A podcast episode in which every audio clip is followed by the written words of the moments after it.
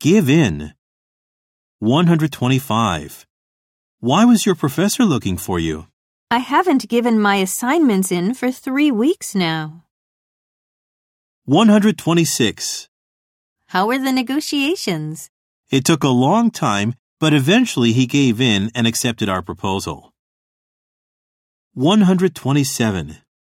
She said she gave in to his threats. It can't be helped.